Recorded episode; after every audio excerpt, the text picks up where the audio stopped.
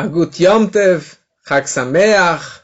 Hoje é um Yom Tov, é um dia muito feliz, é um dia mais alegre do nosso povo. Hoje? Que dia é hoje? Hoje é dia 15 de Av. Não, mas o dia mais alegre é Purim, é Simchat Torah. Dia 15 de Av, o dia tão feliz. O que, que tem tão especial nesse dia que nem conheço? Descreve o Talmud, não existiam dias felizes para o povo de Israel como Tu Be'av e Yom Kippur. Como 15 de Av e dia tão sagrado como Yom Kippur. Nesse dia, tanta alegria, não fazemos súplicas, não fazemos tachanun, mas o que tem de tão especial? Yom Kippur, nós sabemos que, bom, Yom Kippur, por um lado, é um dia triste, é um dia de perdão, é um dia de jejum, mas se você for ver na história, o dia de Yom Kippur, o primeiro Yom Kippur do nosso povo, após a outorga da Torá, na verdade, após o bezerro de ouro, quando que as primeiras tábuas foram quebradas, quando que foi entregue as segundas tábuas, exatamente no Yom Kippur, naquele primeiro Yom Kippur no deserto. E isso representou o dia do perdão, que o povo foi perdoado pelo bezerro de ouro. Ele foi perdoado por ter traído Deus. E Deus deu para eles uma segunda chance. Segundo casamento, segunda núpcias, que aí é um casamento muito mais íntimo, muito mais profundo e eterno, porque o povo foi realmente perdoado. Eles pediram o perdão e Deus acabou perdoando. E por isso que é chamado o dia do Yom Kippur, Yom Hatunato, o dia do casamento, o dia da alegria do coração, do casamento entre Deus e o povo de Israel. E o fato é que naquele Yom Kippur eles nos jejuaram.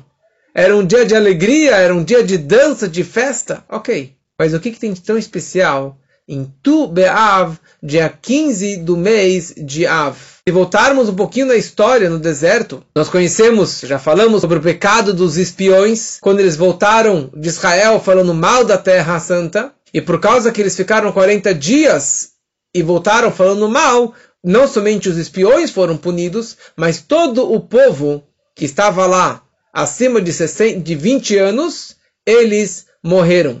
600 mil homens entre 20 e 60 anos que estavam lá, eles morreriam nos próximos 40 anos de deserto. O pecado dos espiões foi Tisha B'Av, 9 de Av, que foi a primeira desgraça do povo, e depois foi a destruição do primeiro templo, do segundo templo e assim por diante.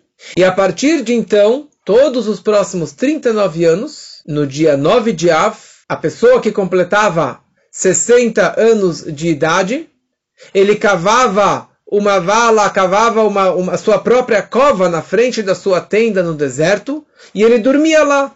E na manhã seguinte, ele já estava morto, e simplesmente cobriam ele com areia, e ali ele ficava enterrado para sempre. 15 mil mortos anualmente, 600 mil judeus dividido por 40, 15 mil mortos anualmente morriam no dia de Tisha B'Av. E assim foi todos os 39 anos. Quando chegou o quadrigésimo ano, em Tisha B'Av, novamente, sobrou 15 mil homens que eles já estavam planejados, assim, no plano de morrer, já sabiam que eles iriam falecer, esse era o decreto, e não tinha como é, é, pedir perdão. Eles novamente cavaram um buraco, dormiram lá, e na manhã seguinte eles acordaram e ninguém morreu. Eles ficaram assustados.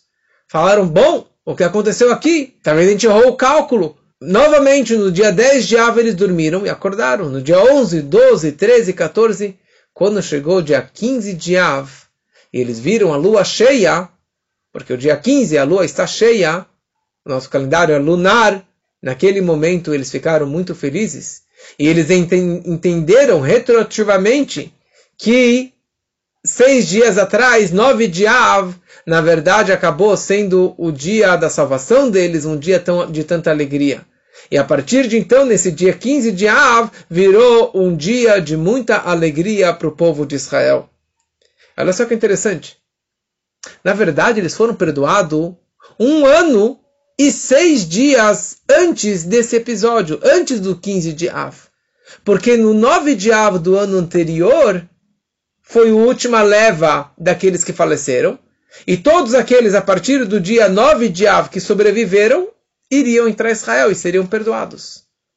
Só que eles só descobriram esse milagre, essa salvação, um ano e seis dias depois. Por quê? Porque eles estavam tristes. Porque eles estavam preocupados. E essa preocupação, essa aflição, na verdade, acaba trazendo energias negativas. No momento que a pessoa está triste, falta de alegria, isso acaba trazendo só coisas negativas. No momento que eles ficaram felizes no dia 15 de Av, daí eles descobriram essa boa notícia. Ou eles descobriram essa boa notícia, trouxe uma grande alegria para eles. E sabe o que aconteceu? Neste dia, Moshe Rabbeinu, após 39 anos, punido de não ter uma revelação e uma fala com Deus, fala a fala, boca a boca, face a face, uma conversa aberta qualquer dia do dia, qualquer momento do dia, Moshe, naquele momento, após esse dia 15, vai daber Hashem Elai, Deus voltou a falar com Moshe Rabbeinu. Olha só o poder da alegria. Nós estamos agora no meio de uma pandemia e tem muitas pessoas ainda que estão preocupadas, desesperadas, estão tristes, estão em depressão por causa da quarentena, por causa de tudo que está acontecendo isso nunca vai trazer uma brachá. Por causa do medo da pandemia, a comemoração foi adiada um ano e seis dias. Olha só o poder da alegria. Aliás, hoje também, dia 15 de Av, é o Hilula, é a data do falecimento do grande mestre do Talmud, que se chamava Reb Nachum Ish Gamzu, aquele que era conhecido como Ish Gamzu Letová, ele sempre falava, Gamzu letová, isso também é bom. Tudo que Deus ele faz é para o bem. Surgiu dessa frase, desse Nahumish Gamzu, que é exatamente essa mesma mensagem de entender que tudo é bom, que tudo é para o bem. Então, Yom Kippur e Tu Be'av são iguais. Essa é a frase. Não existiam dias tão felizes como Tu Be'av e como Yom Kippur. Por quê? Porque os dois representam o perdão. Os dois representam a expiação do pecado. Então, na verdade, esses dois dias representam um dia específico de pureza e um dia ímpar de alegria. Por isso que esse dia é tão sagrado, tão alegre. Uma segunda explicação, que na verdade é uma sequência da primeira, o Talmud escreve que nesse dia, na época do templo, do primeiro templo, as moças de Jerusalém todas as moças solteiras que precisavam achar um parceiro, elas se vestiam com vestido branco. Interessante, um vestido branco emprestado. A rica pegava da pobre e a pobre da filha do Kohen Gadol e do presidente do... para não envergonhar ninguém, para todos estarem iguais, para que ninguém se superasse, para que todos os moços viessem lá no vinhedos, aonde que elas estavam se apresentando, elas estavam dançando para os garotos, e ali elas falavam: moços, olhem e escolhem uma moça para vocês casarem. Não olha para a beleza, não olha para a riqueza, olha para o temor a Deus. Olha, olha para a família, quão bonita que ela é. E assim por diante, como já expliquei ano passado, o que, que essas moças falavam e a lição de cada uma é, da, das frases que elas falavam. E elas pegavam emprestado para que nenhuma superasse a outra, para não envergonhar ninguém. E é interessante que elas dançavam na frente de todo mundo. Hoje, na sinagoga você tem a mechitzá, você tem a separação entre homens e mulheres. Nos casamentos você tem a separação entre homens e mulheres, para não haver a falta do recato, a falta da tzniut, para não haver bagunça como que hoje perdeu todos esses parâmetros, mas naquele momento, por eles estarem tão felizes, por uma simcha shel mitzvah, uma alegria verdadeira, pura, uma, uma alegria de uma mitzvah, de fazer a vontade divina, de fazer a primeira mitzvah, e a mitzvah mais importante do judaísmo, que um judeu case com uma judia, então ali não tinha suspeita de pecados e de falta de educação e falta de recato e de mistura de garotos e garotas porque eles estavam no dia 15 de Av, que representa a alegria máxima e a pureza máxima, e a expiação máxima do povo, e por isso não havia essa suspeita e essa preocupação. Hoje em dia, que não temos mais o Betamigdash, e não temos mais essa dança das moças, e não temos mais essa alegria do povo, então já é diferente a nossa alegria. A nossa alegria hoje em dia não é a mesma. Não temos uma alegria máxima, uma alegria pura, uma alegria verdadeira de Torá, de mitzvot, de fazer um, um casamento. Os casamentos judaicos sempre foram os mais alegres. E os casamentos ortodoxos, os racídicos, você vê a alegria, a pureza, ficam noites e noites assim dançando, comemorando o casamento por uma mitzvah. Mas precisamos dessa separação hoje em dia. Em Israel, hoje é chamado o Dia dos Namorados, porque acabou entrando na cultura israelense essa comemoração das moças se encontrando com os moços e fazendo casamentos e casamentos nesse dia. Então, hoje em dia, como que eu comemoro essa alegria? Como eu comemoro essa data tão especial? Onde que eu capto essa alegria pura de ser judeu, de estar ligado com Deus, de poder fazer algo positivo?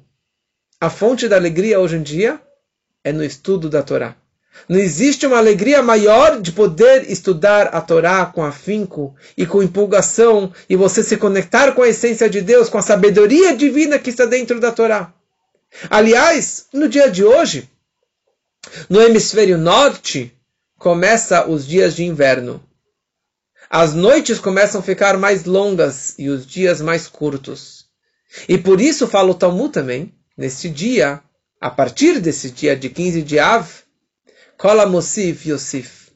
A pessoa deve acrescentar no estudo da Torá, especificamente as noites.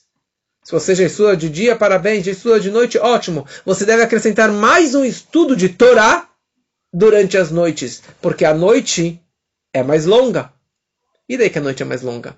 A noite é o momento mais calmo. É o momento, o momento de mais espiritualidade e é o momento que a pessoa consegue se conectar mais à Torá, estudar com mais afinco e atingir até o que se chama Keter Torah, a coroa da Torá, um nível tão elevado para uma conexão máxima com a essência da Torá, que é a sabedoria divina.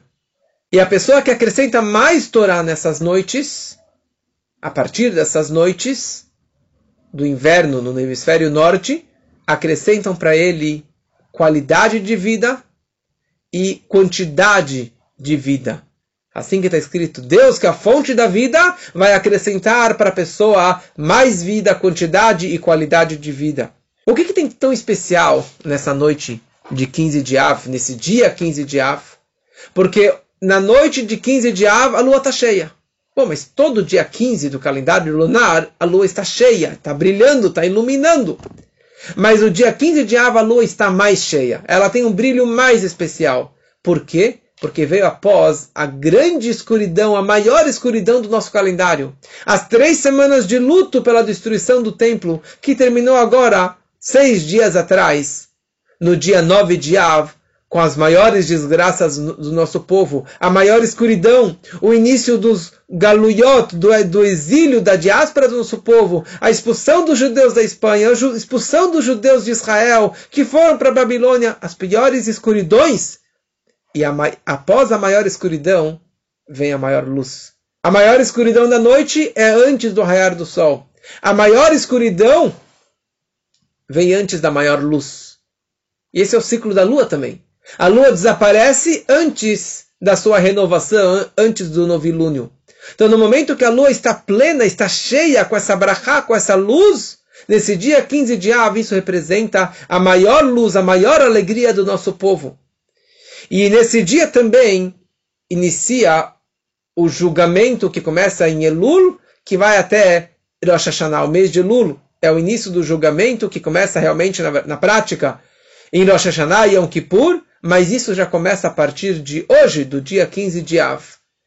E não é coincidência que a partir de hoje nós já desejamos que sejamos escritos e carimbados no livro da vida, um, um, bom carimbo e uma boa assinatura. Essa é a frase que a partir de hoje já falamos, já escrevemos e desejamos para os outros. Ktivá tová é o mesmo valor numérico de Hamishá Asar Be'av, dia 15 de Av. que vale 928. Porque a partir do Tu Av, 15 de Av, nós já começamos a desejar para que esse julgamento que começa a partir de hoje, sejamos carimbados e escritos por um ano bom e doce, se Deus quiser, para todos.